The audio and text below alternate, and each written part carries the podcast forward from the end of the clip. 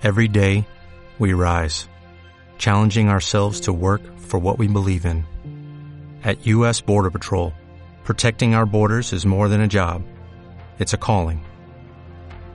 Agents answer the call, working together to keep our country and communities safe. If you're ready for a new mission, join U.S. Border Patrol and go beyond. Learn more at cbp.gov/careers.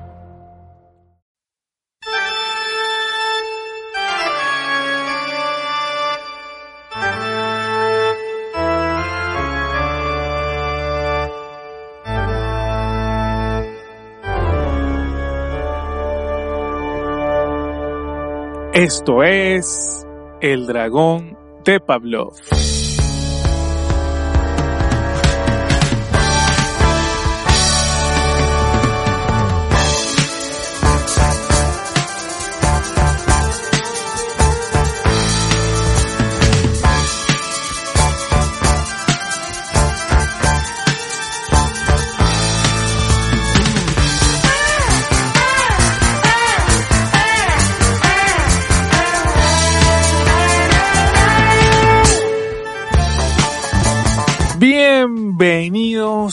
Al episodio número 31 de El Dragón de Pavlov, el podcast 100% orgánico de proximidad artesanal hecho con nuestras manos hacia el consumidor.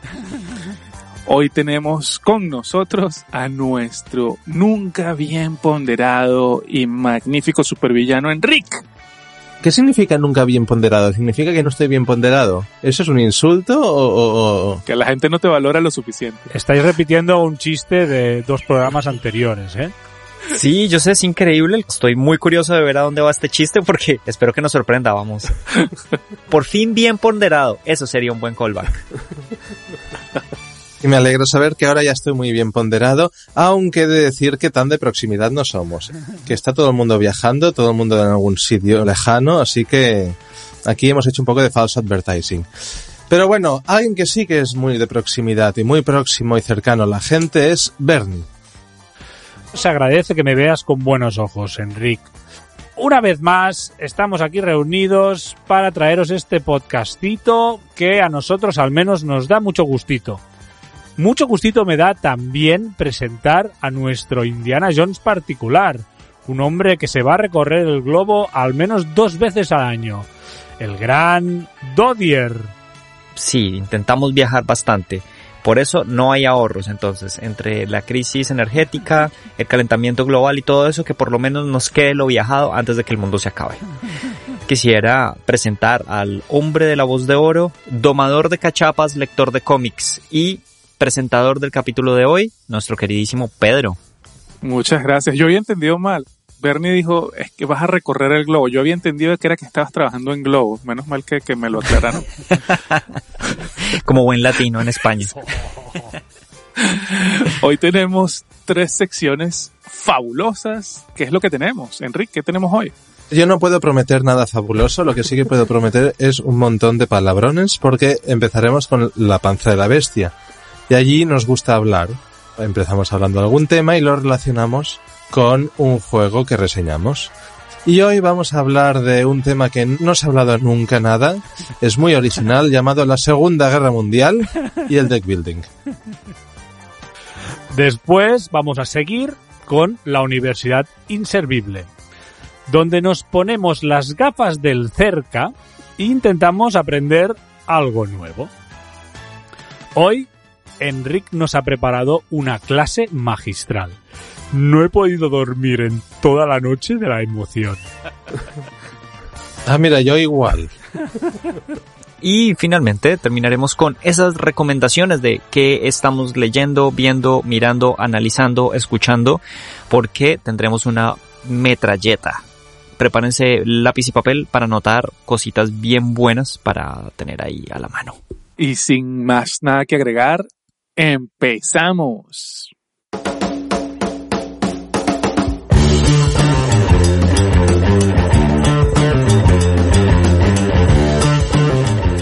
La panza de la bestia.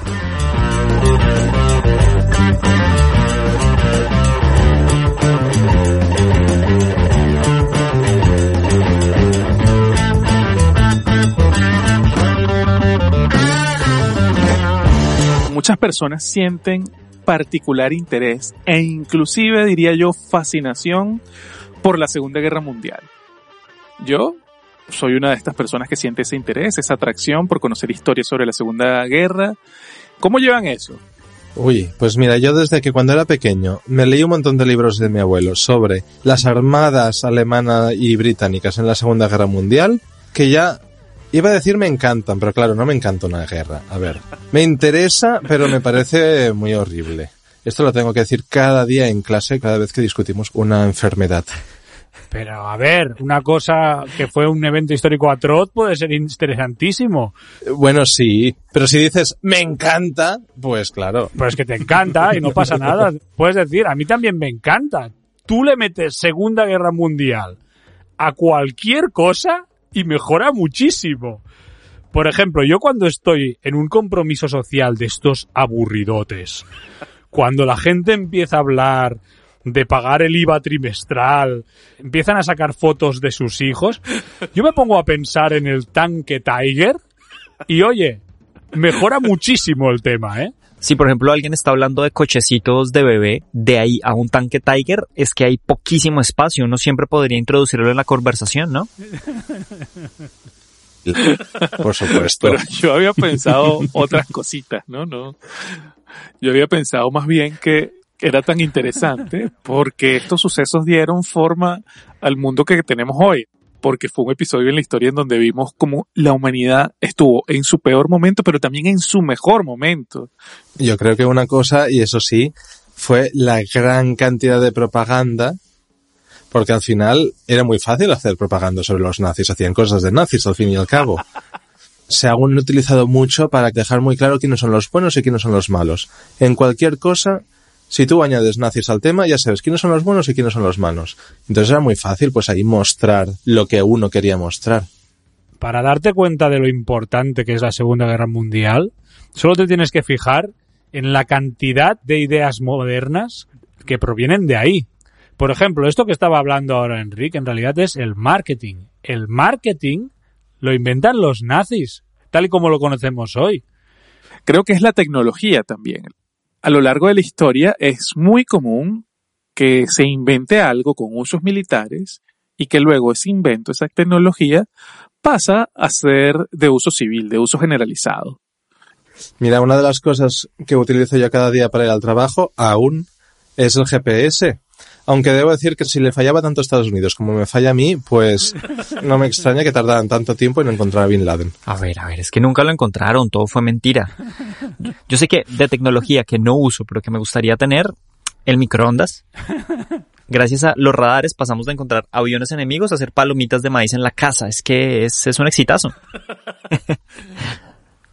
Objetivamente, los dos avances más importantes del siglo XX se desarrollan como tecnología militar en esta guerra, porque tienes la energía nuclear, el proyecto Manhattan es el proyecto científico más grande que ha habido nunca, y por el otro lado, la informática. Alan Turing construyó el primer ordenador para romper el código Enigma y gracias a eso ganar la guerra aunque mi tecnología militar favorita no es ninguna de estas dos, son las gafas de aviador de Ray-Ban. Los nazis sabían molar. Esto es una pieza inmortal de vestuario masculino, da igual el año que sea, tú te pones unas gafas de aviador y automáticamente molas. Y además va muy bien para jugar a juegos de faroleo como el Battlestar Galactica. Un poquito sospechoso en una mesa de Battlestar Galactica ser el único con gafas Ray-Ban en medio, pero... es difícil equilibrar, ¿no? ¿Cuál de las dos cosas tiene más impacto positivo en la sociedad? Si la tecnología nuclear, limpia y sostenible, o las gafas Ray-Ban. Pero yo, la tecnología que les vengo a traer hoy es modesta, pero crucial. Y surgió durante la Segunda Guerra Mundial. Y esta tecnología es la comida enlatada.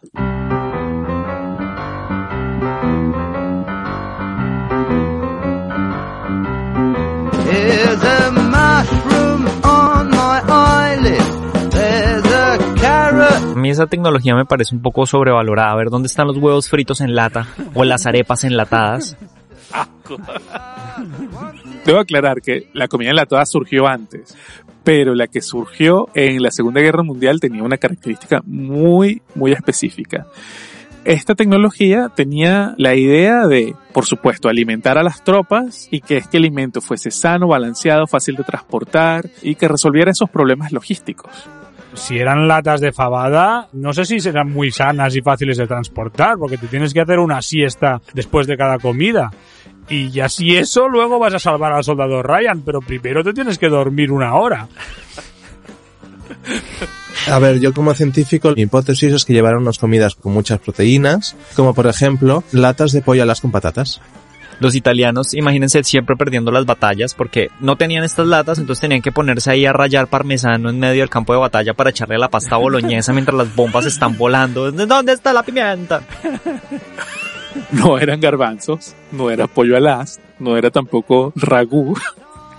Eran latas de sopa que en 1944 los ejércitos británicos y estadounidenses comenzaron a darle latas de estas sopas a sus soldados.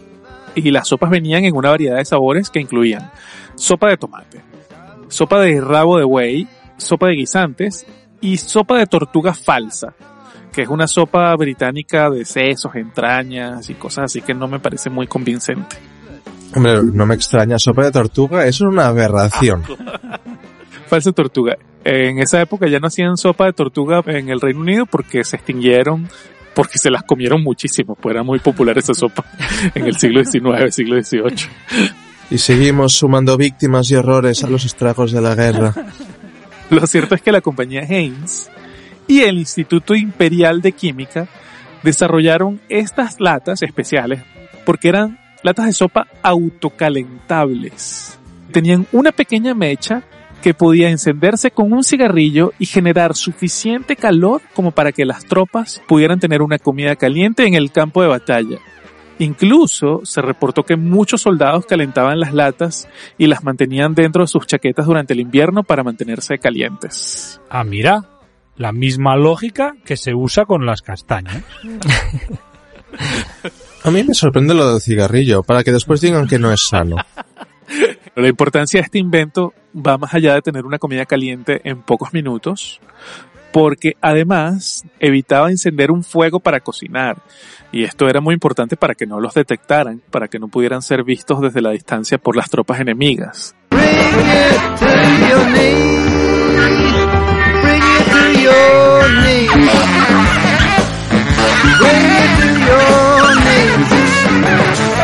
Lo interesante realmente es la reacción química que se desarrolló con este fin. Con muy poquito calor podían desatar una reacción química que generara mucho calor. Y luego esto también fue utilizado en granadas que se utilizaron en el desembarco de Normandía para destruir los búnkers de hormigón de los alemanes. Con sopa de tortuga falsa, bombas de tortuga falsa a los alemanes, ¿no?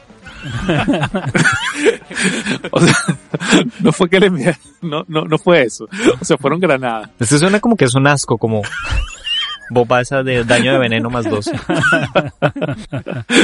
no era realmente la sopa de tortuga, sino estas granadas que generaban muchísimo calor. Pero ojo que las latas de sopa tampoco eran que eran inofensivas. Eran difíciles de manipular, pues tenían que abrirle agujeritos en sitios muy específicos y al principio muchos soldados sufrieron quemaduras importantes cuando las trataban de abrir. Si no seguías las instrucciones, pues te, te saltaba sopa de tomate caliente o de tortuga falsa caliente en la cara. Pues si yo ya no sé abrir los cereales que se me desparraman todos, estos ya. Lo cierto es que hoy en día ya las latas no son autocalentables. Esta innovación tecnológica fue todo un éxito y le proporcionó millones de raciones de comida caliente a los aliados, pero se dejó de usar porque dejó de tener la utilidad estratégica que tuvo en la guerra. Pero es probable que este pequeño invento, que hoy nos parece muy sencillo y podemos dar por sentado, haya sido un factor importante que contribuyó a subir la moral de las tropas y al final a su eventual victoria en contra del eje. Para revivir estos momentos, además de comer sopa enlatada, yo recomiendo jugar el fantástico juego Undaunted Normandy y sus variantes North Africa y Reinforcements.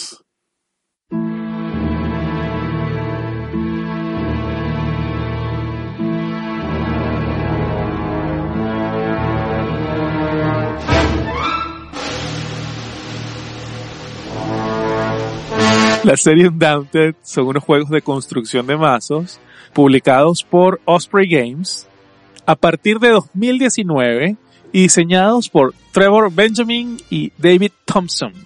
Están ambientados en la Segunda Guerra Mundial y hasta ahora hay tres juegos publicados, pero hay planes para al menos dos juegos más que saldrán a finales de 2022 y en 2023. Todos traen múltiples escenarios que se pueden jugar individualmente o como una campaña y cada uno de los escenarios toma más o menos una hora de juego. En el primero, que es el Undaunted Normandy, el que más he jugado yo, los jugadores están al mando de las fuerzas estadounidenses o alemanas y llevan a cabo una serie de misiones críticas en el resultado de la Segunda Guerra Mundial que están basados en operaciones reales de Normandía. En la segunda caja, Undaunted North Africa, tomaron la decisión de que en lugar de controlar escuadrones, controlases soldados individuales, comandos británicos e italianos, que luchan en el norte de África y aquí además introducen los vehículos y unidades especiales como zapadores e incluso tanques. La tercera caja se llama Reinforcements y es una expansión que añade tanques, unidades, nuevas misiones a Normandy y minas y ataques aéreos a North Africa y morteros que, spoiler, son una trampa. permiten por primera vez la posibilidad de cuatro jugadores y modo solitario. Undaunted combina la construcción de mazos con el combate táctico de una manera muy elegante y fácil de entender. Los escuadrones vienen representados por unas fichas que ponemos en el tablero y unas cartas. Estas cartas representan escuadrones en el caso de Normandy y soldados individuales en el caso de North Africa. Como en cualquier deck building, cada turno vas usando las cartas de tu mano para comprar nuevas cartas en un mercado o ejecutar operaciones en el campo de batalla. Y este campo de batalla son los setos modulares que se arreglan de acuerdo al escenario que se vaya a jugar.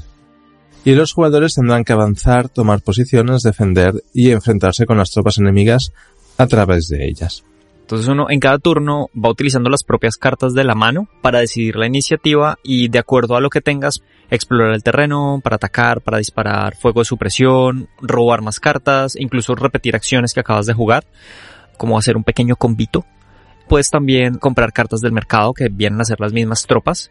Están disponibles todas las cartas desde el primer turno y la información de este mercado es transparente para todos los jugadores. Así se pueden hacer cuentas de cuántas cartas más o menos tiene cada uno en el mazo. Hay algunas misiones en donde necesitas tropas específicas para cumplir la misión. En los enfrentamientos pueden morir estas tropas, o sea que en términos de mecánicas del juego eso significa que salen de tu mazo y salen del juego. Que un hombre ha muerto, Pedro, que un hombre ha muerto. y cuando ya no tengas más de esta tropa en tu mazo, o en el mercado, eso significa que ya no podrías cumplir el objetivo, por lo que el otro jugador gana el escenario automáticamente. ¿Qué les parece esta fusión de deck building con Wargame? No solo me gusta, sino que diría que es mi deck building favorito y uno de mis wargames favoritos. Al plantearse esta idea de crear un wargame con las mecánicas de deck building, han conseguido sintetizar un montón de las clásicas normas farragosas de los wargames en cuatro reglas que no renuncian a la simulación porque tienes cobertura, tipos de tropa, tipos de armamento, pero todo súper simplificado y ligado al deck building. Por decir solo una de estas decisiones, las cartas de tu mano representan a la vez órdenes que les puedes dar a las tropas y las heridas de los escuadrones, su durabilidad, la resistencia, porque cada carta, en el caso de Normandy, representa un soldado individual de este escuadrón. Al recibir bajas, nos descartamos estas cartas. Esta tontería es súper temática y a la vez mecánicamente funciona como un tiro. Adicionalmente, al ser una campaña, tiene una ventaja y es que puede haber una progresión en cada una de las misiones. Desde que juegas la primera que se siente como un tutorial, vas avanzando y todo lo que tienen que hacer para refrescar y cambiar el ambiente general de la partida es meter un mazo nuevo de cartas con nuevas unidades. Me vuela la cabeza, es impresionante. Sí que de remarcar una cosa y es que cuidado con los morteros porque spoilers son una trampa. Tenemos entonces que el juego es dos mitades, ¿no? Deck building por un lado y wargame por otro lado hay algo que crean que tiene más peso en el juego. Una de estas dos mitades es más importante que la otra. Lo que tiene más peso son los morteros, que son una trampa. yo lo encuentro más deck building, personalmente. Es un poco más la mecánica que yo le veo. El Wargame para mí es más estético de roleplay. Aunque también es verdad que como no he jugado muchos Wargames, Ah, Pues yo no estoy del todo de acuerdo, ¿eh? A mí me parece muy equilibrada la mezcla. Sí que reconoces mucho el deck building, si has jugado deck buildings, aquí hay muchas estrategias que puedes aplicar en cualquier deck building, como por ejemplo, robar cartas en tu turno siempre es algo muy bueno, como en todos los deck buildings.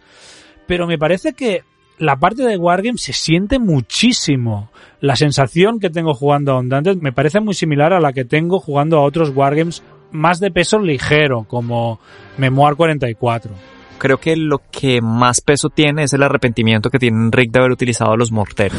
¿por qué, ¿por qué utilicé los morteros? y además de esto, es verdad que a mí hay cosas que me parecen muy interesantes que no he visto en otros juegos de este estilo. Y es por ejemplo la idea de la niebla de guerra, cómo se implementa en el juego. Son cartas que no sirven para nada y solamente te quitan espacio en la mano. Un poco como los morteros. Esto de la niebla de guerra lo tienen tropecientos mil wargames. Yo te diría que casi todos tienen ese concepto, pero siempre es a través de unas mecánicas mucho más complejas. Normalmente incluyen una fase que es solo para encontrar a las tropas enemigas y aquí te lo resuelven con nada, con nada y menos, con tres reglas que son una línea. A mí, que me gustan mucho los deck building, yo creo que esto se decanta más hacia el lado del combate. O sea, yo creo que aquí la parte de deck building es mínima. El centro del juego está en avanzar las tropas. El deck building hace que esto se haga de una manera como mucho más ágil y mucho más sencilla, sin tanta complejidad. Y eso es lo que me parece impresionantemente bueno, lo que me encanta de acá. Ahora, tú, Bernie, has mencionado muchas veces esto de que las reglas son muy sencillas, tres líneas. Realmente es un wargame. Si no tiene esas reglas complejas simulacionistas, está dentro de la misma categoría. Yo lo veo como un poco más casual que un wargame, ¿no? Es verdad que en general los wargames suelen ser juegos muy complejos, pero es que eso es precisamente lo bonito de Undaunted, lo que lo hace raro. Es que es muy simple. Sí que es verdad que eso lo acerca más a otro tipo de juegos, pero para mí no deja de perder todo lo que lo convierte en un wargame porque es que tiene los mismos conceptos, tiene los mismos verbos que un wargame. Explorar, detectar las tropas, la niebla de batalla, contar factores, distancia de disparo, cobertura, tipos de tropas, tipos de armamento, armamento antivehículos, armamento antitropas. Todo esto está gritando wargame por los cuatro costados. Yo no he jugado wargames así puntuales, probablemente Memoir 44 y otro que se llamaba Marea de Acero, Tide of Iron, que eran uno de estos ataúdes gigantes de los primeros juegos de Fantasy Flight. Y recuerdo que ese juego no tenía setup, sino como setting during. Montar el escenario era ya un juego en sí y era absolutamente engorroso, lleno de micro reglas pequeñitas. Yo no creería que el Undaunted sea un juego casual, porque tienes que hacer un setup y tienes que hacer una explicación y luego cuando lo estás jugando te das cuenta que es un poco más complejo de lo que aparenta ser. No es para todo el mundo tampoco, creo. No, no, no, es Wargame, clarísimamente. Yo sí lo veo lo suficientemente sencillo como para que jugadores principiantes le cojan el gusto y sobre todo porque el tema, el tema de la Segunda Guerra Mundial un gancho 100%.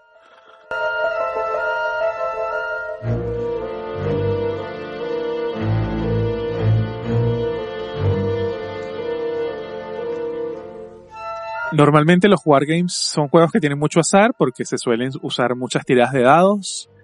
En un Daunted la parte de deck building tiene esto del azar. Estás robando cartas y barajando tu mazo, etcétera, etcétera.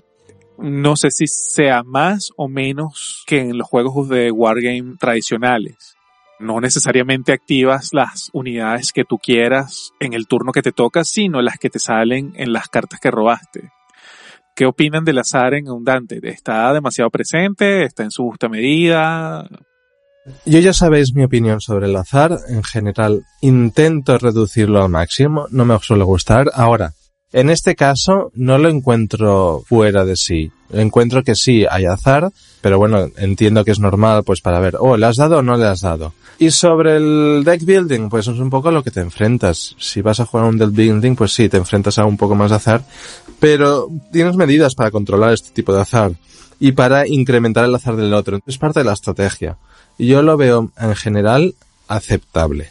Que no bien, porque claro, no es ajedrez, que es el Ultimate Wargame. Y no tiene morteros. Son dos fuentes de azar que tiene cada partida y es las cartas que robas y las tiradas de dado que están haciendo. Pueden mitigarse dependiendo del posicionamiento y tal, pero pues a la larga sigue siendo azar. Pero a mí no me molesta, lo cual es muy curioso, tienes en un sentido temático esta incertidumbre de la guerra de gente gritando órdenes en medio de balas que están volando por la cabeza, pero también mecánicamente, no sé por qué, pero no me siento como tan presionado por el azar como otro tipo de juegos en los cuales estás sacando constantemente un uno y quieres morirte. Aquí no, no pasa eso. Yo creo que sé por qué te pasa eso. Algunas veces que hemos hablado de deck buildings, has mencionado algo con lo que estoy muy de acuerdo, que es que no te gustan los deck buildings porque normalmente el mercado de cartas que puedes comprar suele ser al azar. Ah, bueno, sí. Y es fácil que en tu turno no haya ninguna carta que te interese especialmente. Aquí no, aquí el mercado siempre es totalmente abierto. Desde el primer turno tienes acceso a todas las cartas disponibles. Y yo creo que eso minimiza el azar, el mercado abierto me conoces más que yo mismo. Luego hay otra cosa, que es esto que comentabas, de representar el caos de la guerra, es que esto de que no puedas activar las unidades que quieras, que estés limitado de alguna manera a activar unas y otras no, esto también lo hacen la mayoría de Wargames, porque representa ese hecho de que los oficiales tienen que invertir tiempo y recursos en comunicarse con las tropas. No pueden tener una conexión telepática con todo el ejército. No se puede ir dando órdenes a todos continuamente. Y eso en muchos wargames se representa con mecánicas para limitar el acceso a las órdenes de alguna manera. Aquí está sintetizado en cuatro cartas que robas de un mazo, una vez más. Una cosa que vemos en todos los wargames, aquí hecha con una regla sencillísima.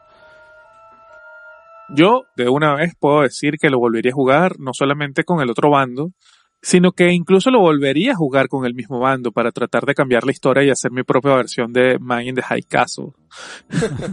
a ver si los alemanes ganan la guerra esta vez. Gente de Offspring Games, por favor, si nos están escuchando, hagan un, un Down en Ucrania, weón, donde los alemanes hayan ganado la guerra, que la resistencia como continúe luchando en contra de ellos. O sea, Wolfenstein, un Daunted Wolfenstein. Sí, no sé lo que es el Wormfamker de este, es una ciudad alemana, supongo, ¿no? O uno de estos cómics que habláis. Pero bueno, lo de la resistencia es una buena idea, porque creo que no se ha hecho, ¿no? Un Undaunted Resistance, con batallas en París, por ejemplo. Ah, muy bien, porque la manera que tendrían los franceses para ganar los escenarios sería entregar todas las posiciones y escapar. Oye. Tienes una carta de mimo que distraes a las tropas alemanas y te piras.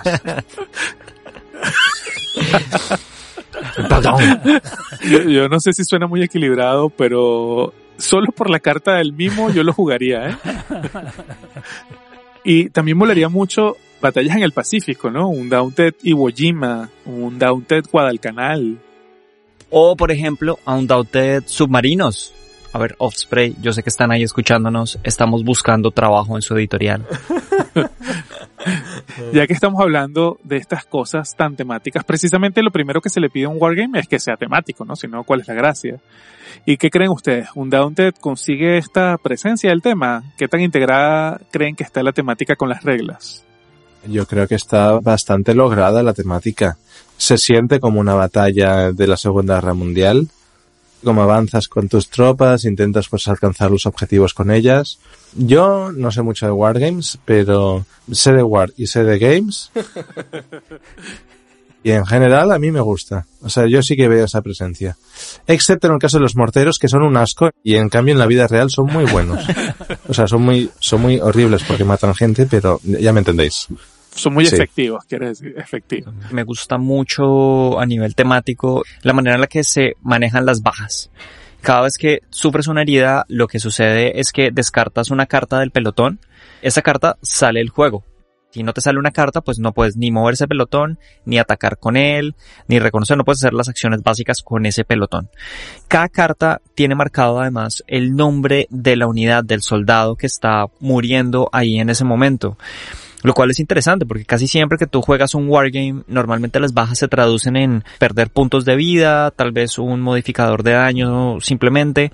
Normalmente puedes seguirlas moviendo lo habitual, solamente que pues cuando ataques con ellas vas a tirar un dado menos. Pero en este caso es un pelotón que se queda quieto, en muchos casos congelado hasta que el mazo cicle otra vez, rote completamente y vuelvas a sacar una carta que te permita moverlo la sensación de pérdida de cada unidad se maneja de una forma más individual, como que sientes que realmente ahí está muriendo alguien y no es como un pedacito de plástico, un modificador. Es una de las cosas que me molestaban de los wargames, que estabas ahí jugando sin pensar pues que, esto es gente de verdad que vivió esta mierda, estuvo ahí muriendo y tú estás como jugando como con esto y se me, siempre se me ha hecho rara esa idea, pero pues es tal vez que soy un blandito. No, yo creo que esto es un ejemplo muy bueno de lo bien que trata el tema este juego.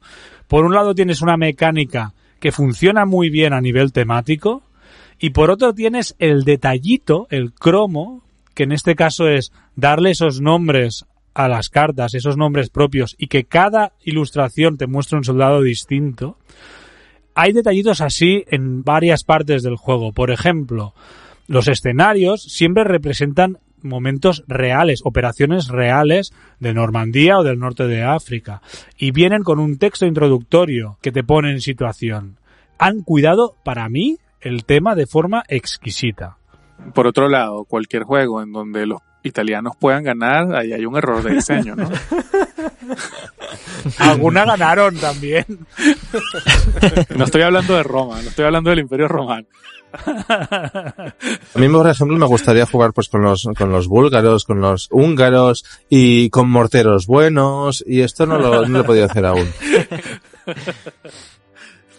Cosas buenas que no hayamos dicho antes. El reglamento es excelente. Excellence. O sea, las reglas tienen claridad, calidad y facilidad. Se entiende muy, muy, muy bien. El diseño es súper sencillo pero a pesar de eso tú miras el tablero y rápidamente puedes reconocer todo lo que necesitas, no te confundes nunca de unidades, es como súper fácil. También el montaje de una partida, de un escenario es súper rápido. Para la profundidad que tiene y lo diferentes que pueden llegar a ser los escenarios, los montas rapidísimo. Aparte del montaje, la partida en sí es corta. Depende de cómo te lo montes, pero en general creo que son bastante cortas las que hemos hecho nosotros, al menos. No es realmente muy costoso, se puede encontrar en 27, de 27 a 30 euros. Es muy accesible. Si te interesa el tema, seguramente sea de las maneras más sencillas de entrar en un wargame de la Segunda Guerra Mundial. Y por otro lado, le vemos cosas malas al juego. Sí, sí, sí, yo tengo varias. El mortero A, el mortero B y el mortero C. Si juegas muchas partidas, como hemos jugado tú y yo, Pedro, que nos hemos jugado dos cajas enteras, llega un momento en que empiezas a ver los escenarios un poco repetitivos. Sobre todo en la primera caja, en Downton Normandy, llega un momento en que agradecerías un poco más variedad en las misiones. Pero yo esto lo encuentro normal. En la guerra al final, ¿cuál era el objetivo último? Matar al alemán. O, al otro, vamos. Además, ya lo dicen, ¿no? War never changes. es lo mismo una y otra vez se refiere a eso, a esa frase. ¿Y qué quieres? ¿Que un día el objetivo sea abrazar al contrario? Mm. no, pero esto precisamente sí que es algo que lo distancia de los wargames para mal. Porque en los wargames normalmente lo que está muy currado es la variedad de escenarios muchos escenarios tienen una colección de normas específicas que hacen que se sienta muy distinto a nivel mecánico de los demás. Y además yo siento que a veces los escenarios se estancan un poquito dependiendo de la situación. Con esto del azar y las tiradas de dados, pues puede llegar el momento en el que las tropas se queden encalladas en una posición disparándose de un turno a otro tiradas y tiradas y tiradas hasta que uno se desgasta más que el otro y pues no pasa nada así extremadamente interesante. No sé si es una cosa malo, porque en ese caso los morteros podrían funcionar. El reinforcement, que nosotros lo estábamos esperando con mucho fervor porque iba a ser por primera vez la manera de jugar a cuatro personas y realmente no cambió tanto. es una expansión que no necesariamente trae esa innovación que tanto estábamos esperando al juego. Bueno, es que yo creo que se nota mucho que es un parche y que realmente el juego está diseñado para dos. Sí, yo creo que va por ahí. Para mí por eso la peor caja es Nortáfrica. Porque ahí intentan introducir cosas nuevas y les salen regular. Meten normas de vehículos farragosas comparados con el resto del diseño. No lo mejora para nada. Y luego tiene esto de que cambia el concepto de pelotones por el de especialistas y pierde toda esa gracia de la que hablábamos, de que cada baja, cada carta que descartas es una persona. Aquí no, aquí cada carta representaría una herida que le haces a un comando. Y eso para mí le sienta mal, le sienta bastante mal al juego.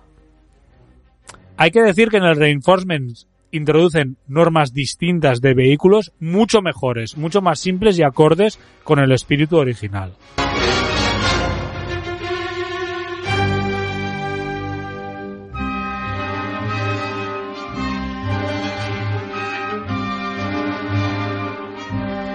Valoración final. ¿Lo recomiendan? ¿No lo recomiendan? ¿Qué hacemos con este juego? Yo lo valoro de mortero a Fog of War y lo valoro con un Fog of War, ¿eh? Cuatro latas de sopa de tomate. Yo creo que es un juegazo espectacular. Si te gusta la Segunda Guerra Mundial y no eres muy cafetero de los Wargames, te va a gustar. Si te gustan los deck buildings, te va a gustar. El único caso en el que a lo mejor te puede chirriar el juego es si juegas a muchos Wargames. En ese caso te va a parecer muy simple. Igual no le ves toda la substancia. Para mí, que estoy un poco entre los dos mundos, es un juego increíble. Porque me permite acercar la experiencia del Wargame con cualquier tipo de jugador. No me tengo que ir a buscar al tío más friki que tiene una biblioteca entera solo con diseños de uniformes de los británicos. No, no, aquí cualquier persona que haya visto Salvar al Soldado Ryan se mete en la película y lo vive. Para una persona experta, ¿también crees que funcionaría de esta forma? Como esa golosina que dan en Halloween los dealers que tiene adentro heroína para que la gente se enganche.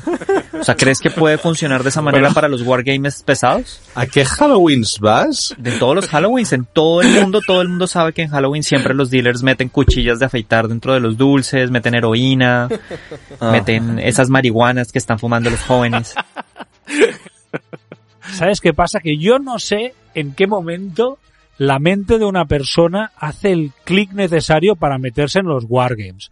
Porque para mí es el nicho dentro del nicho dentro del nicho. Es el Marcel Proust de los juegos de mesa. O sea, para meterse ahí hay que estar un poco ido. Pero dicho esto, sí, o sea, podría ser, podría ser que una persona flipara tanto con este juego que quisiera algo mucho más profundo, mucho más simulacionista.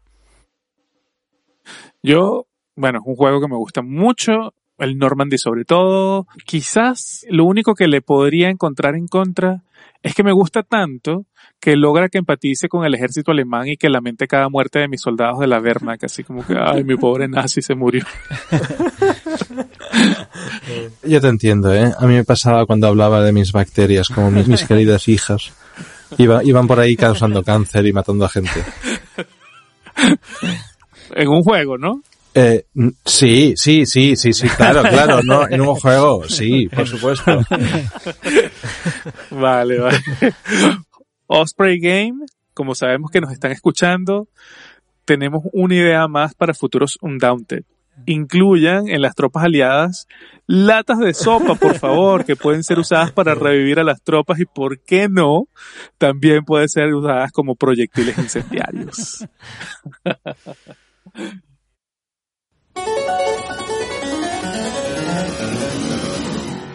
La Universidad Inservible.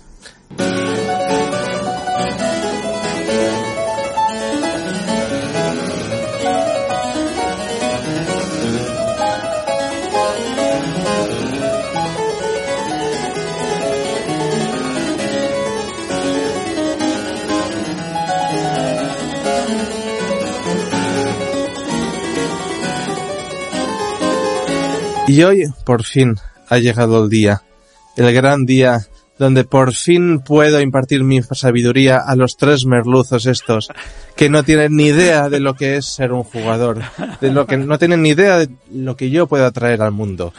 Hoy va a ser mi test drive. Ole, ole, bien, guapo. ¡Uhú! bravo, bravo, qué entusiasmo. Me considero más un tilapio que un merluzo. A ver, cuando os doy dinero para que mostréis interés, se supone que lo habéis de mostrar, ¿no? En fin.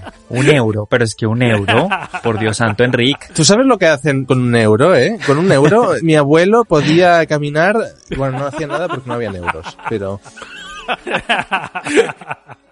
Silencio a partir de ahora, silencio. El año pasado, como ya sabéis, tuvimos un ciclo muy interesante dedicado a explicaros cómo dirigir una partida de rol y cómo ser un buen director de juego. Y estuvo muy bien, aprendí muchas cosas, pero está incompleto. Está muy mal esta visión mastercentrista del rol tan egoísta que tenéis. Si siempre estamos diciendo que el rol es colaborativo y grupo dependiente y después nos ignoráis a todos los eternos jugadores. Pues tienes toda la razón. Es verdad, es verdad. Falta la visión de los jugadores completamente. Me da culpa porque es totalmente cierto, los jugadores tienen un rol fundamental. Absolutamente fundamental. Tiene una responsabilidad, además. Me está empezando a gustar más este interés que mostráis ahora, ¿eh? Aún os falta, pero, pero bueno, poco a poco. Vosotros casi siempre estáis haciendo de máster y lo hacéis muy bien. He de reconocerlo, aunque me pese. Pero eso quiere decir que no conocéis tanto mi lado de la mesa, que es un lado fascinante y muy divertido, pero que también es muy complicado y tiene sus problemas y sus secretos. Así que hoy estoy aquí para explicaros cómo ser un buen jugador de rol.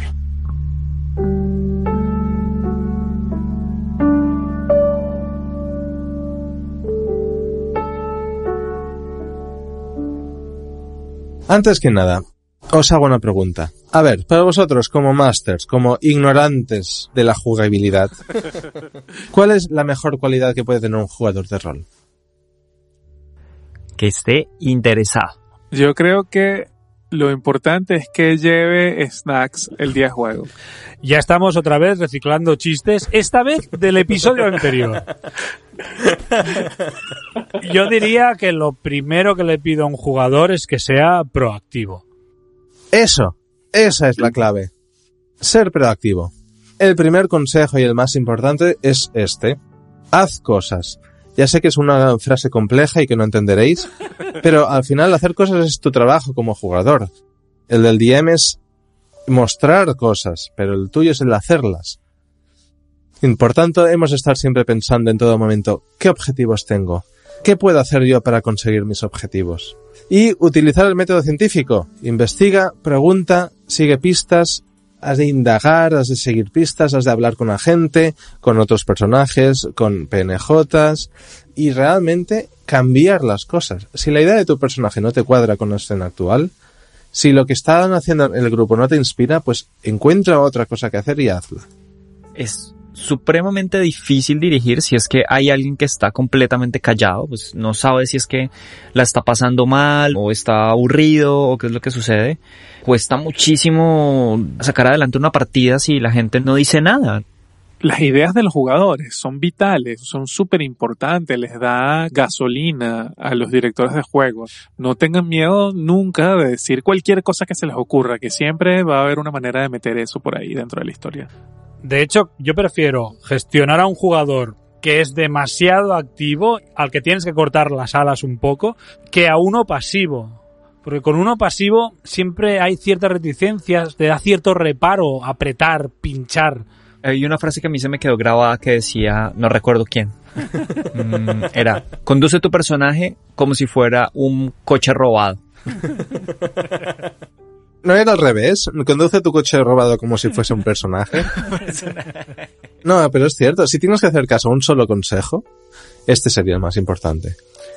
Y de hecho enlaza con otro consejo, ¿no? Que es un subconsejo. Que es que tu personaje no existe fuera de las cosas que haces.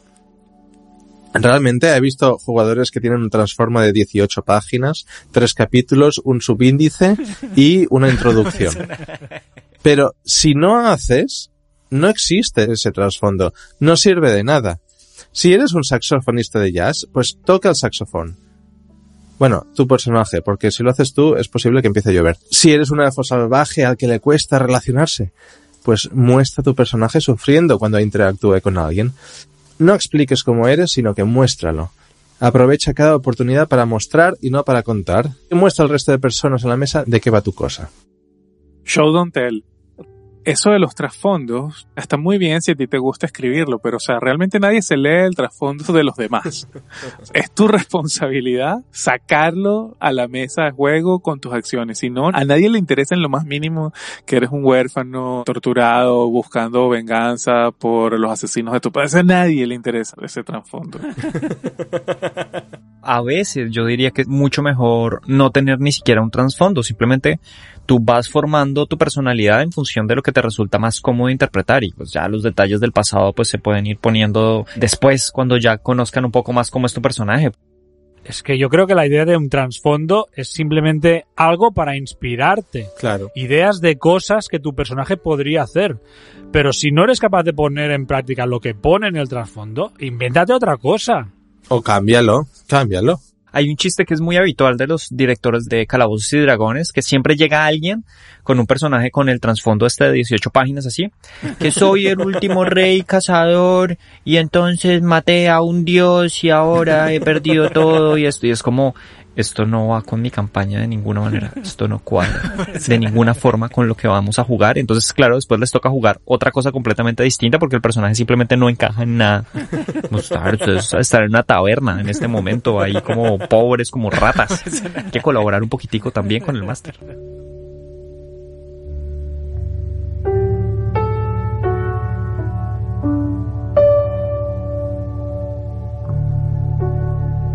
Muy importante también, hablando de cosas a hacer, hay veces que podemos hacer demasiado, sobre todo cuando detenemos o paramos, entorpecemos a otro jugador, dejamos de hacer que él o que ella pueda hacer esas cosas. Por ejemplo, un guerrero que quiere pegarle un peñetazo a un señor. Pero tu monje se opone, así que sujetas el brazo del guerrero. Al final, no ha pasado nada, os habéis pasado 10 minutos discutiendo, y todo lo que habéis hecho es parar la historia y perder el tiempo. Yo creo que la manera de detectar esto es preguntarte, ¿estoy ayudando a que pase algo o solo estoy evitando que pase algo? Casi siempre evitar que pase algo es detener la historia, sabotear el trabajo que está haciendo el director del juego o el jugador que está a tu lado. Evita eso, por favor. Siempre puedes preguntar también. Oye, ¿te importa si hago esto? Porque a mi personaje le parecería entonces ahí siempre la comunicación es importante. Pero bueno, en general es mejor dejar que fluya la historia. Si el guerrero quiere partirle la nariz a ese señor de intenciones oscuras, pues va tu monje a ayudar a ese señor de intenciones hostiles. O va a intentar rescatar a la guerrera en la inevitable pelea, a pesar de que actuó en contra de tu voluntad. Todo eso serían historias más interesantes que no discutir en la mesa durante 20 minutos porque tú has hecho esto y yo no quiero. Evidentemente puede haber excepciones, ¿no? Hay casos en que cuando hay dos personajes que están antagonizando dentro de la mesa, puede que haya una escena interesante que haga que avance la trama, un personaje intentando evitar las acciones de otro personaje, aunque debería haber algo en juego. Muchas veces Doyer lo dice, ¿no? ¿Cuáles son los stakes que se está jugando ahí para que realmente valga la pena? Claro, es como en Burning Wheel cuando los personajes tienen los beliefs, que son las cosas fundamentales del personaje en las que cree.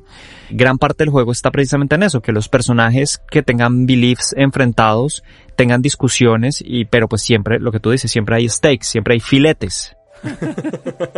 Sí, yo creo que la clave aquí es que si hay una confrontación, hay dos objetivos enfrentados, ambos resultados tienen que ser potencialmente interesantes. Si uno de los resultados es simplemente que no pase nada, en general lo correcto es aplicar el consejo de Enric y no obstaculizar a los demás. Más importante incluso que eso es comunicación. Ver a qué están dispuestos a llegar los otros y ver a dónde estás dispuesto a llegar tú. Claro, y si no le estás dañando la experiencia a la otra persona con la cual vas a antagonizar. Efectivamente. Pero bueno, el siguiente consejo es, lo he mencionado antes, que es respetar el flujo de la historia. Muchas veces en situaciones en las que la historia se está moviendo deprisa, están casando cosas interesantes y de repente un jugador corta la acción porque quería hacer algo antes. Como por ejemplo, pues no sé, quería recolectar dos huevos de la gallina porque necesitaba hacerse una tortilla. Yo esto, esto lo odio cuando pasa. Está avanzando la acción, no, bueno, vamos, nos montamos en los caballos, vamos a avanzar. Y él dice, sí, pero es que yo antes quería revisar en mi libro si tenía un poema de es como que, ¡ah! hazlo después en todo caso. ¿Cuál es la diferencia? Para mí el problema es cuando se corta la narración porque alguien quería hacer algo antes. Por ejemplo, uno de los personajes se levanta para pedir comida y de paso interrogar al tabernero, pero el tabernero se molesta, la cosa se empieza a calentar y todo deriva en una pelea de bar masiva. El director quiere dar pie a otro jugador para que intervenga y dice, María, ¿qué quieres hacer? ¿Qué haces cuando pasa todo esto? Y María dice, bueno, es que yo en realidad, antes de que Alejandro se fuera hacia el tabernero, yo quería tirar carisma para cantar una canción y dejar a todos embelesados con mi voz. Claro, eso entra en conflicto directo con la escena que se ha acabado desarrollando aguántate y ve cómo sería mejor contribuir a lo que está pasando ahora.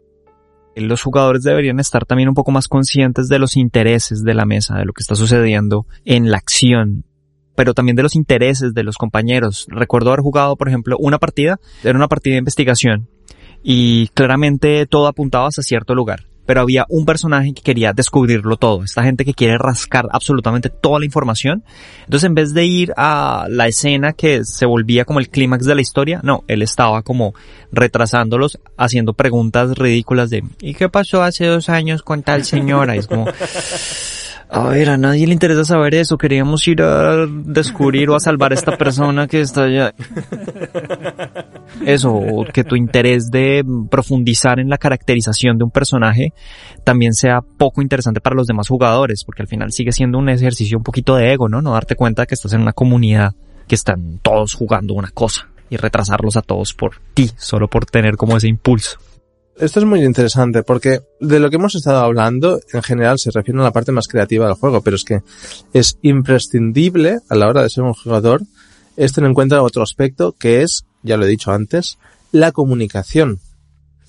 Así que mi siguiente consejo es ejercitar tus dotes de buena comunicación, saber comunicarse con los demás a nivel técnico y a nivel también conceptual. Por ejemplo, a mí lo que me ha servido mucho para mejorar mi expresión oral ha sido Primero, hablar con gente, obviamente, práctica, pero además para mejorar mi expresión me ha servido mucho pues ver muchas películas y leer libros sobre la temática en la que estamos roleando. Personalmente esto me ha ido muy bien.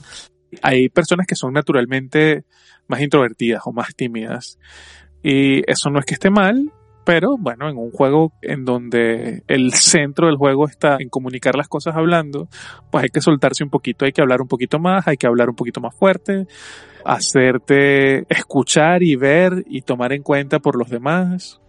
O también al contrario, si eres muy hablador, intenta frenarte un poquitico, escucha a los demás, trata de darle como el spotlight, el brillo del momento a otra persona también de vez en cuando. Esto debería ser algo que se entrega como generosidad. De todas las personas se puede sacar algo interesante. Y si puedes hacerlo y tienes el don de la palabra, aprovechalo para ayudar a otras personas a brillar también.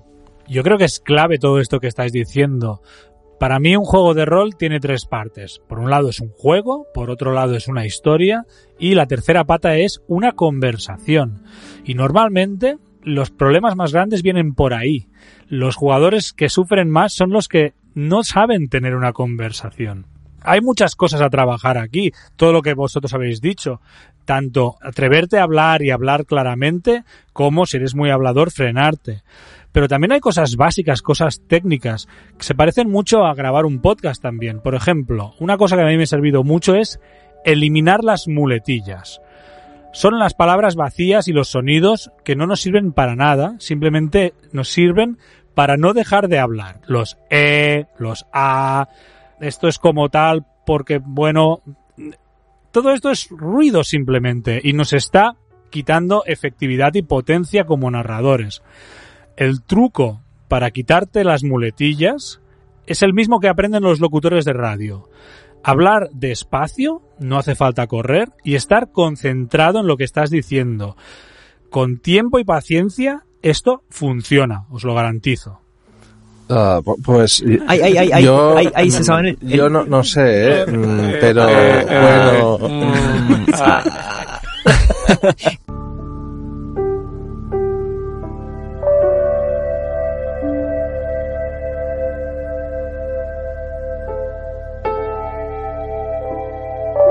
Ya para terminar, ¿se os ocurre alguna otra cosa útil?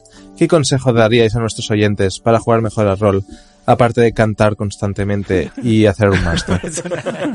Una de las cosas que a mí me gustaría que hicieran más mis jugadores y que yo tengo característica como jugador es no temerle a la historia, o sea, avanzar, no tenerle miedo a todas las puertas en las cuales te encuentras, sabes, no importa, haz, no protejas tanto a tu personaje. El director de juego lo que quiere es que la historia avance, no que avances con tanto cuidado y te tardes tanto para tomar una decisión. Como consejo adicional que no hayamos mencionado ya, hablaría del tema de la educación, que puede parecer una tontería, pero es para mí la base de todo. Es decir, tener un respeto hacia el tiempo de los demás, tener respeto hacia la idea de que todo el mundo se lo tiene que pasar bien y hacia la idea de que el máster se ha preparado una aventura dedicando tiempo y energía. Si tienes eso en la cabeza, pues procura llegar puntual, procura remar a favor de la historia, procura pensar también en tus compañeros. Si ves a alguien que no está participando tanto, tú mismo como jugador puedes interpelarle para que haga más cosas. Es un poco el sentido común. Juntos todos estos consejos, junto con una actitud proactiva, eso convierte a un máster en un máster feliz. Y tú quieres ver a tu máster feliz. No, no, no, no, perdona. Aquí estamos aprendiendo a ser jugadores para ser mejores jugadores. El máster no tiene nada que ver, ¿eh? Para ser feliz al máster. Hacer feliz a ti mismo. Busca tu propia... Para ver una sonrisita en su cara al final de la sesión. Ah, máster céntricos otra vez. y hasta aquí la Universidad Inservible. Espero que algunos de estos consejos os hayan inspirado y os ayuden a ser mejores jugadores, a pasarlo mejor en el juego. De hecho, ya estoy pensando en mi propia universidad inservible. Álgebra básica y cálculo.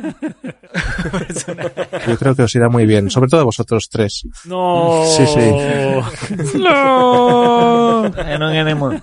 No vol. ¿Cómo que no? Pero si eso es súper divertido.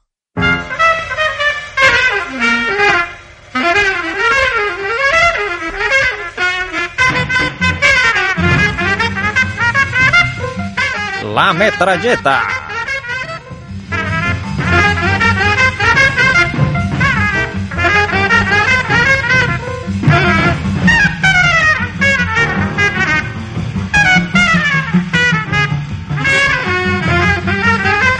Estamos aquí nuevamente con esta sesión de la metralleta en la cual vamos a disparar algunas recomendaciones buenas de cosas que hemos estado mirando en estos últimos días que nos han llamado la atención y que creemos que son lo suficientemente dignas para presentarlas como ofrendas o queridos espectadores y oyentes para que por favor sean generosos y puedan ver nuestras recomendaciones.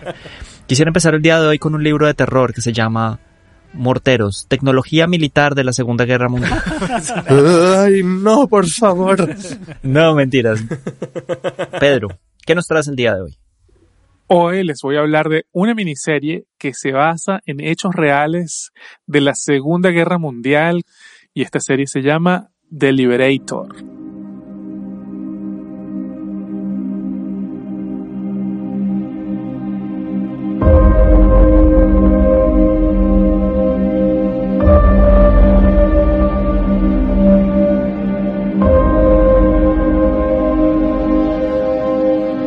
Liberator. Esta miniserie es similar en casi todos los sentidos a las miles de historias que hemos visto de la Segunda Guerra y en particular recuerdo muchísimo el clásico de HBO Band of Brothers. Oh. Pero hay dos cositas que esta miniserie hace que sea bastante particular. La primera de estas cosas es que nuestros héroes son miembros del batallón 157 de infantería de la división 45 de Oklahoma, eso no les dice nada por ahora, pero yo les digo, fueron conocidos como los Thunderbirds, un grupo integrado por vaqueros blancos, mexicoamericanos y nativos americanos. Y la segunda cosa que la hace muy particular es que The Liberator está hecha en animación en el estilo comúnmente conocido como rotoscopia, en donde los artistas pintan sobre actuaciones de acción en vivo. Esta serie en particular tiene una tecnología un poco más novedosa de la rotoscopia llamada tricoscopia. Esta miniserie se la vendieron originalmente a History Channel como algo de acción en vivo, ocho episodios, pero era muy cara, muy difícil de rodar y al final lo que hicieron fue, bueno, vamos a hacerlo en animación en cuatro capítulos y así sí se los compró Netflix al final. La historia va de una unidad que está al mando del oficial Felix Sparks, les llamaban los Thunderbirds, que es esta criatura mítica de las leyendas de los nativos americanos. Aunque a los nativos americanos y a los latinos no los obligaban a servir en tropas segregadas como si hacían con los afroamericanos, igual seguían siendo víctimas de acoso, discriminación, que igual la tenían difícil. Y entonces en general la miniserie describe el esfuerzo del oficial Sparks para combatir el racismo contra sus soldados tanto los nativos como los latinos, pero no es el centro exactamente de la serie. La serie son campañas militares, un teatro de operaciones europeo. Y el centro de la serie es el propio Sparks. Fíjense, mientras en general otros oficiales promediaban 90 días de combate antes de que o bien los mataran, o bien los hirieran, o bien les dieran de baja por otras razones, Sparks estuvo 500 días, casi dos años, en combate y sobrevivió a ametralladoras por aviones de combate alemanes, a que toda su unidad fuera aniquilada dos veces y a muchísimas cosas, o sea, a la burocracia, a las dificultades, al clima, etcétera, etcétera. y además este oficial estaba a cargo de la liberación del campo de concentración de Dachau. Este hombre existió en la vida real, es un héroe de la Segunda Guerra. Esta serie tiene cuatro episodios y a mí me gustó mucho. Hay gente que le parece como que, ah, bueno, repite. Sí, bueno, repite. O sea, ¿sabes qué tan diferentes pueden ser las historias de la guerra? Pero a mí me gustó, me gustó bastante. Qué chulo. The Liberator. ¿Como The Liberator o The Liberator? Buena pregunta. El liberador. Da, El, da- el del liberador, ¿no? Sí, sí, dos palabras. Ah, vale. vale, vale. Bueno, Enrique, ¿qué nos traes el día de hoy? Yo, el día de hoy, voy a hablar de una cosa que he estado jugando estas últimas décadas, que es un juego de ordenador, de rol. Este es un juego llamado Age of Decadence.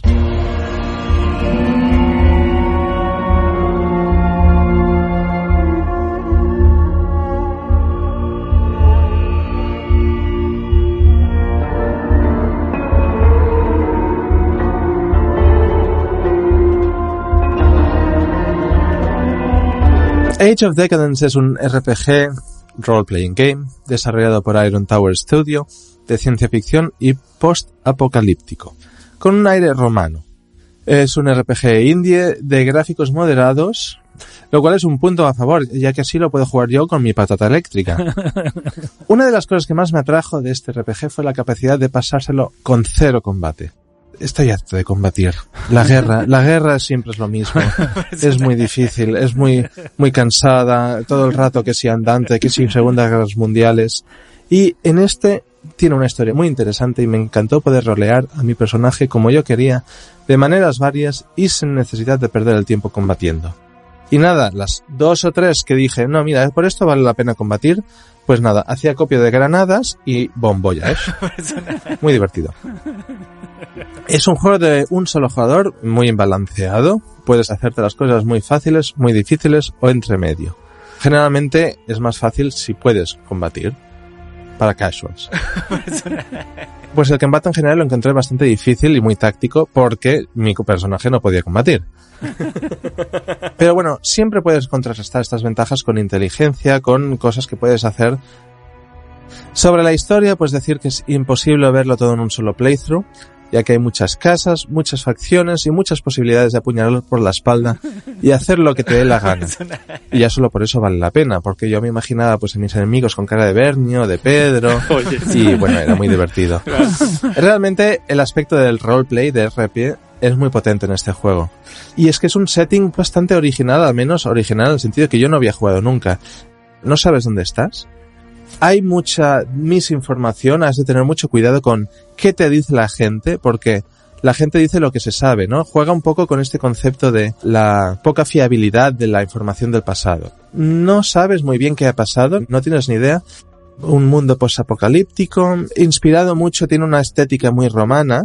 Es un mundo pues duro, ¿no? Es un mundo duro de vivir donde te has de hacer valer pues de la manera que puedas. Lo que puedes hacer en el juego es aliarte con alguna de las casas y entonces participar en la política entre casas que son los que controlan un poco los pueblos y la información.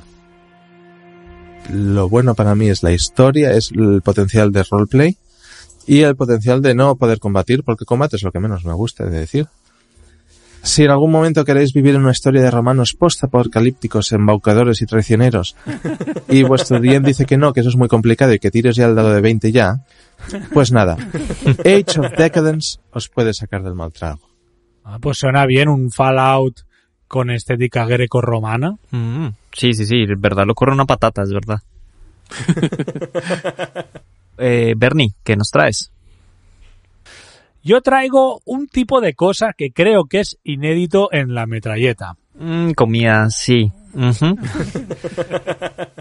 Hoy os voy a hablar de una comunidad online de jugadores de rol. Oh. Hoy vengo a hablaros de resistencia lúdica.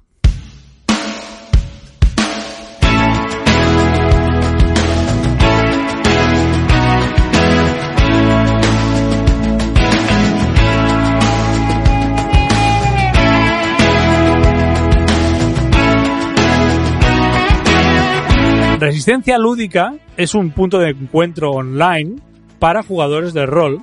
Funciona a través de una página web donde se publican mensualmente una media de 30 partidas y lo primero que llama la atención es lo abierto que es. Tú solamente tienes que ir a la página web resistencialúdica.com, a la pestaña de eventos y apuntarte en la partida que quieras. A partir de ahí, los jugadores se encuentran en un servidor de Discord y tienes acceso a partidas de lo más diverso. Normalmente prima un estilo más narrativo, por otro lado normal, teniendo en cuenta que en el juego online los sistemas crunchy sufren mucho, pero hay de todo. Puedes jugar a Dungeons and Dragons, puedes jugar a la llamada de Tulu, puedes jugar a juegos mucho más oscuros y hay muchas partidas también de sistemas propios. Y es que la comunidad de masters que están ahí son súper creativos. Son gente, además, muy sana, muy respetuosa y muy inclusiva. Y a mí me ha abierto un mundo. ¿Qué queréis que os diga? Yo este año me planteé jugar más a rol. He jugado todo lo que he podido con vosotros, pero desgraciadamente nuestras agendas este año se han empezado a complicar más. De todas las opciones que he encontrado para poder jugar a rol de forma fácil, esta ha sido la mejor. La oferta es increíble, la gente es majísima y enseguida me propusieron unirme al club interno y proponer mis propias partidas. Os recomiendo mucho que le echéis un vistazo si queréis jugar a rol de forma fácil, con gente acogedora y amable. Incluso os podéis apuntar a mis partidas si queréis, porque cada mes pongo un par o tres. Yo sé que, por ejemplo, Pedro ha jugado una vez allí. Sí, a mí la experiencia me gustó mucho, el horario estaba bien, las personas con las cuales compartí de verdad que me sorprendieron porque fue una partida divertida, todo el mundo participó muy activamente, todo el mundo se metió dentro de su personaje bastante bien. Una buena experiencia y fácil de hacer, pues porque con esto del Discord era como muy sencillo, sin, sin mucha complicación. Yo lo recomiendo, la verdad, y sobre todo si estás buscando ese tipo de one shots que es difícil encontrar con tu grupo, algunos sistemas que no necesariamente son fáciles de que tu grupo lleve a la mesa con tantas opciones en resistencia lúdica. Seguramente va a haber alguien que lo hace, pues aprovecha y juégalo ahí. Y así te sacas esa espinita. Respecto a los horarios que comentabas, mayormente son por la noche. El horario más popular son partidas que empiezan a las 10. A mí precisamente ese horario no me va nada bien, pero por suerte hay una parte de la comunidad que juega por las mañanas, por las tardes, más en fines de semana. El único pero que tiene es que hay muchísima demanda. Las partidas se publican el último lunes de cada mes. Si quieres realmente tener opciones de apuntarte a lo que sea, tienes que estar pendiente ese primer día, primeros dos días, porque si no las plazas vuelan. Aunque siempre quedan huecos. Si llegas tarde, vas a poder jugar a algo igualmente. Sobre los horarios, decir que yo jugué con alguien que estaba en Australia por las mañanas. Mm, me gusta. Chévere, chévere. Gracias por esas recomendaciones tan fenomenales. Y para terminar, yo quisiera hablarles de un libro. La autora es Susana Clark, que es la autora de Jonathan Strange y el señor Norrell, esta novela sobre dos magos ingleses que me parece absolutamente fenomenal, que es un tocho así gigante. Quería hablarles de su nueva novela que se llama Piranesi.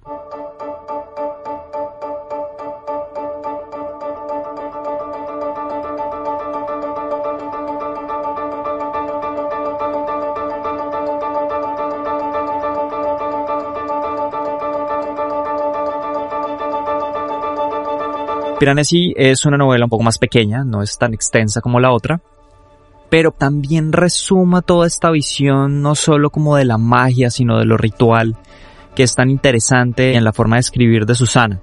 Este caso estamos hablando de un personaje que a través de sus diarios nos cuenta que está en una casa esta casa es absolutamente gigantesca, está compuesta por infinidad de habitaciones imposibles de explorar todas de lo grandes que son que tiene unas bóvedas gigantescas con escaleras y pasadizos y estatuas. Y hay muchas estatuas que representan diferentes escenas. En esta casa está el cielo metido y también está el mar. Y entonces él de allí en estas habitaciones en las cuales llega el mar, él llega y consigue su comida y puede pescar y saca algas. Y él simplemente va recorriendo esta casa muy sin preguntarse qué puede ser este lugar tan misterioso. Y en este mundo solamente habita él y habita otra persona, este señor al que él llama el otro, que viene muy de vez en cuando y que le hace preguntas, le pide que explore la casa por él y simplemente desaparece y vuelve de vez en cuando. Este mundo misterioso, enigmático y como tan onírico se enreda un poco más en el momento en el que el otro le dice al protagonista que se llama Piranesi que va a venir una persona y esta persona está dispuesta a destruirlo absolutamente todo, quiere destruirlo todo. Y Piranesi en su ingenuidad pues tiene que tratar de descubrir un poco la respuesta de qué es esta casa, a pesar de que en realidad no le interesa saberlo, tiene este encanto, es esta curiosidad por lo desconocido, pero de una forma como más ingenua que es muy bonita. Sigue siendo uno de estos mundos, para la gente por ejemplo que le gustan las novelas de Neil Gaiman y cosas así por el estilo, creo que estos mundos oníricos están muy bien planteados, son muy redondos, es muy bonito. Al final termina volviéndose una novela como un poquito thriller, pero me parece que vale mucho la pena, es cortita y bueno, es fácil de conseguir y bueno, se llama Piranesi. Pues me lo voy a leer. Suena muy bien. Estas son las recomendaciones de aquí para que se preparen ese octubre bien bueno, bien rico con cositas chéveres para leer, para ver y mucho rol por lo visto. Continuamos.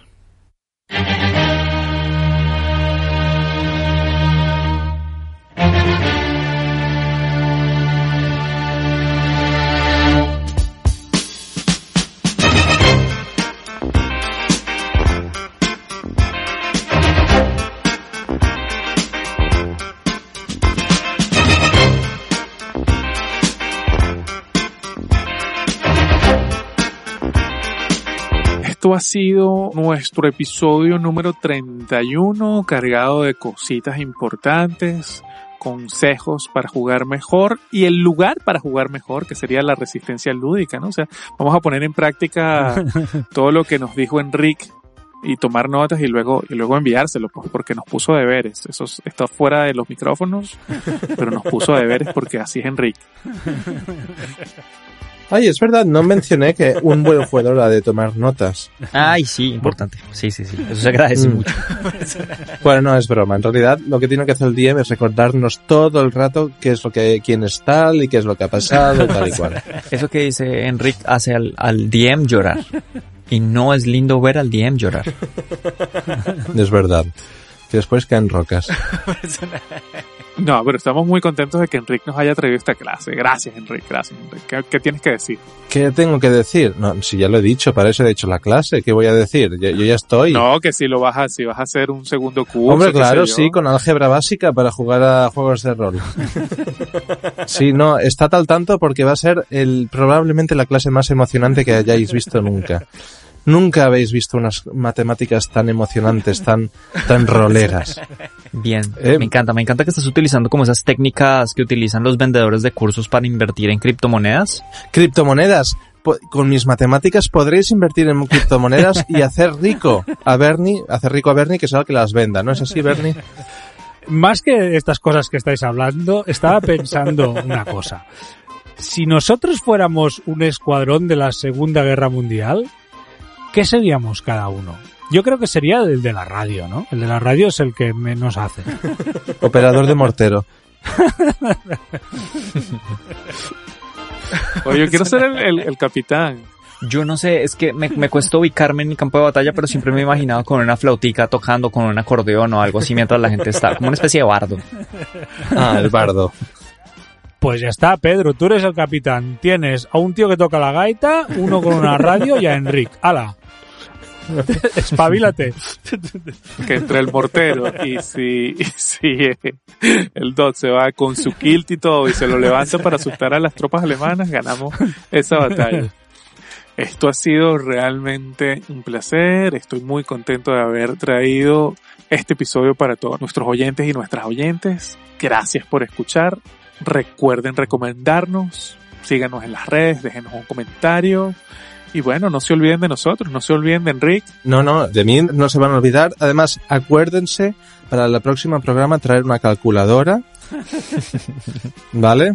Ha sido un placer teneros de oyentes y tener, teneros de alumnos por primera vez y alumnas. Muchas gracias a todos los que habéis llegado hasta aquí. Siempre me pregunto cuánta gente debe escuchar estas tonterías que decimos al final. No sé, no sé si hay alguno que lo hagáis. Si lo hacéis, dejadlo en un comentario. Decidnos algo que muchas veces nos sentimos que estamos en un desierto haciendo un podcast para las lagartijas. Pero, no obstante, sé que estáis ahí. Se os quiere. Hasta la próxima. A ver, yo sospecho que sí tenemos alguna respuesta en los comentarios relacionada directamente con el 40% de chistes sobre morteros que ha tenido este episodio. Entonces, pues, bueno, podríamos seguir con chistes de morteros. Si ustedes quieren, pues seguimos. Coméntenlo ahí en la caja de comentarios, en donde quieran. Y ya está. Nos vemos. Fascinante estar el día de hoy con ustedes. Un abrazo, juicio. Chao. Adiós.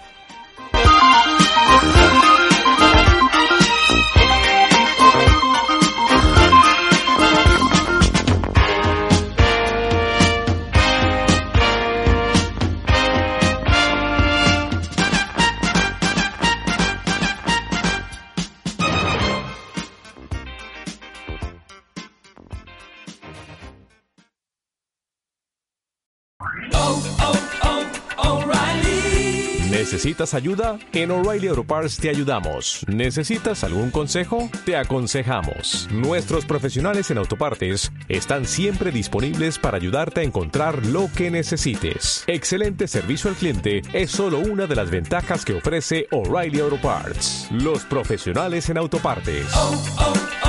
O'Reilly Auto Parts.